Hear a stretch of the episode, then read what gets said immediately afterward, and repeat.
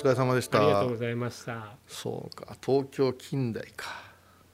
それは大ステータスですよ。そうやな。うん。私はだからその頃にあれじゃないですか。福岡市立美術館行ってまあした。か言ってらっしゃいましたね。言ってらっしゃいましたね。ら行ってましたね。私が行った1時間後に財津さんが行ったらしいですよね。財津和夫さんかな。チューリップのなぜいなかったんですか？って職員の友達からあの LINE が届きましたけど私別に財津さん待ってたわけじゃないからねっていう好きでしょ？っていうか、まあ、嫌いではないけれどもべ別に見に来てる人を見てどうすんねんっていう話したんですけど、あーえっ、とね巨大ロボット展 まあちょっとメカに関するうん。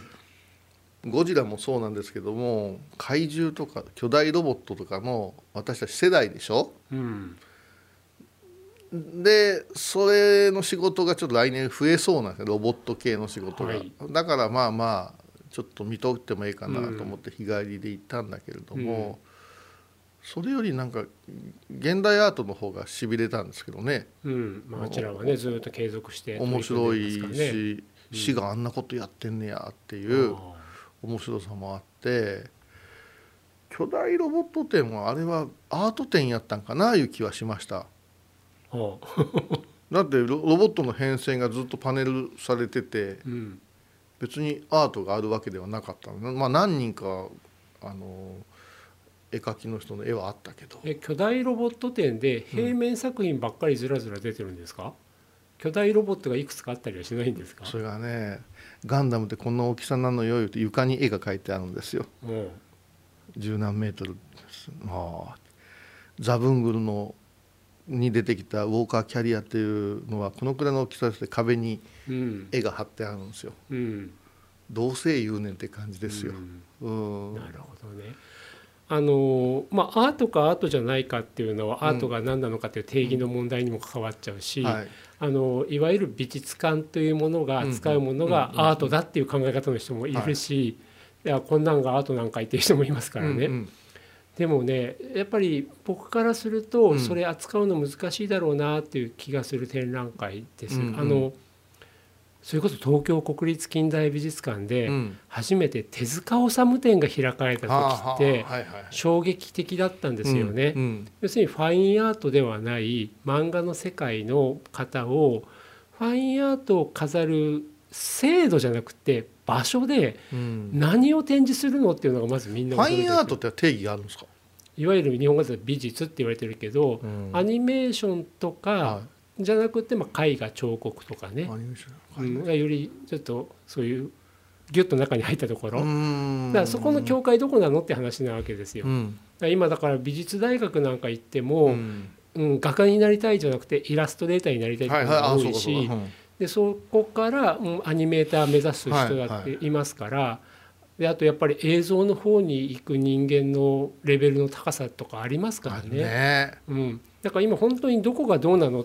だし現代美術作家と言われる世界のトップレベルはみんな今映像作品に取り組んでますからね。ああそうもう美術館行って映像ばっかり見せられて全部所要時間見たら普通の映画一本見るより長いんですから、ああ。うん、まあそういう状況がある中でね、うん。本当に手塚治虫展の時にはい。セル原画を出すのかとか、そうですよね。うんうんうん。あの頃はそうしかなかったけど、うんうん。まあ、今アニメーションあのそれこそ県立美術館でもね「うん。鬼滅の刃展はい」はいですけども、あの巨大ロボット展だったら巨大ロボットの実物出せるじゃんって僕なんか思うんですけどうね。ん。だから実際うん。鉄のあアーティストって友達にいてうん。本気で作るんですねトンカントンカンって、うん。そういうものが並んでたらおおって思うんだけど、うん。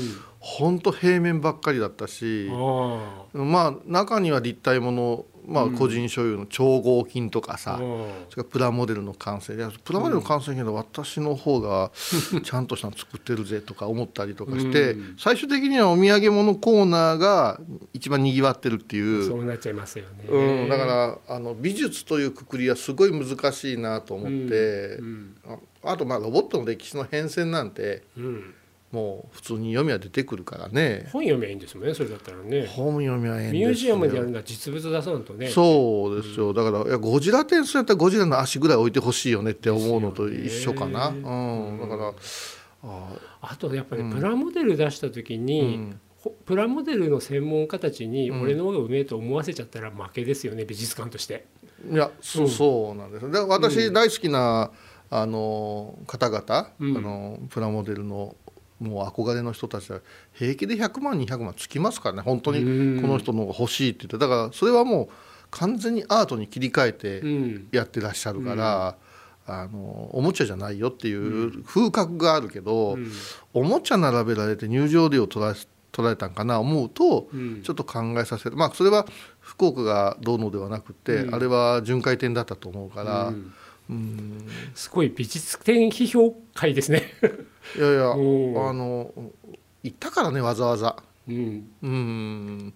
なんですよね。そういうそういう展覧会だったんですね。あ図録あるわってむちゃくちゃ分厚くてうん。すごいんですけど、うん。ひょっとしたらこの図録ってさうん。この展示より内容濃かったら、うん。帰った時にうん。嬉しいかって言ったらうん。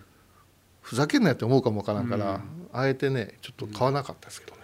あの絵画作品展だったら、うん図録の方が情報は多くなるんですうよ。んうんだけど絵画作品展だったら絵画っていう凄まじい情報量があるから、はい、そうですよね。ね、だからそれが今のお話伺うと巨大ロボット展大ロボット展で図録にはおそらくものすごい文字情報いっぱい出せると思うけど、それに誤する実物の情報が展示場になかったら、うん。やっぱりちょっと弱いいや。造形を競ってほしいし、うん。やっぱし原画というものとかね、うん。うん。SF の挿絵とかもっと見たかったな思うし、うん。まあ、でもうまいやり方ですよ。他の常設のアートがうん。むちゃくちゃ良かったもんね。うんああそこすごいね日本人も外国人も混ぜ混ぜてうん素晴ねらしいコレクションですからね。またロスコにも会えたしね。よかったですね。よかったですよ。おすすめのあの人いなかった松本俊介がなかったんですね。なかったんですよ。ほぼ絶筆なんですけどね。ねえ。でもそれがもしかしたらあの常設所蔵品を訪ねるための、あの時見れなかったけどなってまた行こうっていう気持ちになるかもしれないからそれはありますよ。大原でもよう友達連れてありますもんごめんねなさい。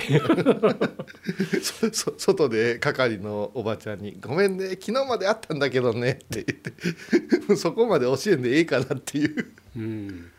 まあねそうやって出会っていただくんですけどあのうん、ちょっと余談では失礼、はい。大原美術館に失礼なんですけど、今年宗像室ができてちょうど50年なんですよ。ああ50年ですか。で11月に開会ですから、はいあの今ね普段と同じような展示してるんですけども、はい。まあ、宗像志功さんと大原総一郎大原美術館との関わりなんかをうん。文字情報でいつもより出してますので、はい。いやちょっとねあのー行きたいんですよ。はい、あのーあの若い女性の作品がドカドカとあったじゃないあーはい。うん、であれはあれでありがたかったんやけど、うんその分宗像さん割りしたからね。分宗像がねっていうね、うん。で期間長かったから、はい。あの友達なんかお連れした時も「あ宗像今日少ないね」って言われた時に、うん。なぜか私もね大原のスタッフとしてね申し訳ございません。申し訳ございません。でも十大弟子の並び方とか考えたことなかったな。うん、でもきっとそれが宗像さんらしいんだろうなって気がしますけどね。面白いですね、はどうもありがとうございました。ありがとうございました。